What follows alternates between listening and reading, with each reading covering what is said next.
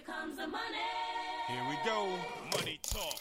Here comes the money. Money, money, money, Dollar, dollar. Dollar, dollar. E seja muito bem-vindo. Este é mais um episódio do podcast do portal Finanças Inteligentes. Este podcast também é feito com a parceria do Grupo de Líderes Empresariais do Estado de Santa Catarina.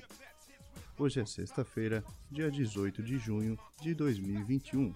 Eu sou Victor Silvestre, assessor de investimentos, e vim aqui lhe trazer o resumo do mercado.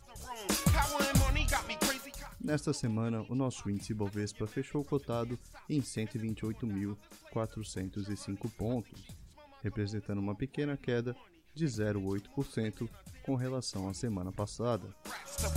Já o IFIX, o índice dos fundos imobiliários, fechou cotado aos 2.813 pontos, representando uma pequena queda de 0,5%. What say, what say, what? Money. Lá nos Estados Unidos, o índice S&P 500 fechou cotado aos 4.166 pontos, representando uma forte queda de 1,9%.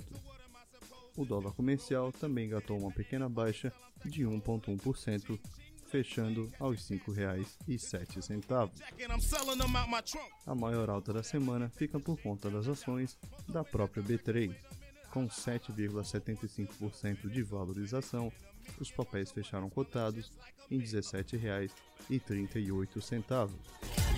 Do outro lado da moeda, a maior baixa fica por conta das ações da Gerdau, com quase 12% de desvalorização, sendo cotado aos R$ 29,09.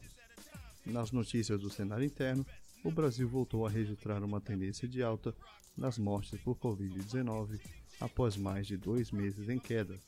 Segundo os dados da Secretaria de Saúde dos Estados, nesta quinta-feira o país contabilizou 496.172 óbitos. E nesta semana, o Senado aprovou o texto base da MP que abre caminho para a privatização da Eletrobras. Foram 42 votos a favor e 37 contra. Nesta quarta-feira, o Banco Central elevou a nossa taxa Selic em 0,75 pontos percentuais. O anúncio foi feito pelo Copom, sendo a terceira alta seguida, o que deixa a nossa taxa em 4,25% ao ano.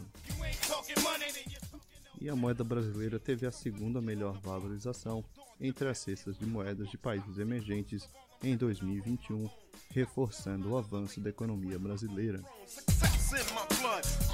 No cenário internacional, o governo Biden anunciou ontem que vai investir 3,2 bilhões de dólares em medicamentos antivirais contra a Covid-19.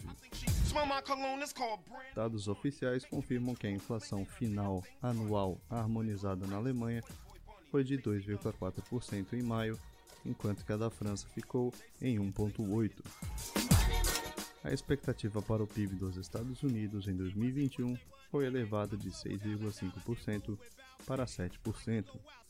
A previsão para a taxa de desemprego permaneceu inalterada em 4,5%. Take the shake down a dollar.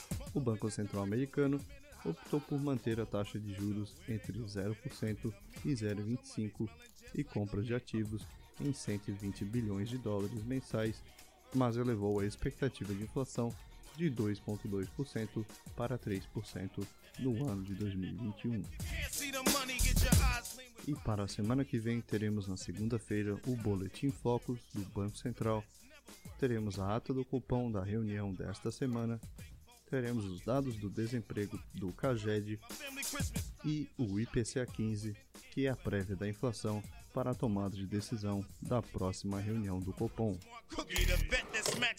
Estes foram os destaques para esta semana. Nos siga nas redes sociais no arroba Finanças Inteligentes. Me siga também no arroba o Victor Silvestre. Eu lhe desejo uma boa noite, um ótimo final de semana e a gente se vê no próximo episódio.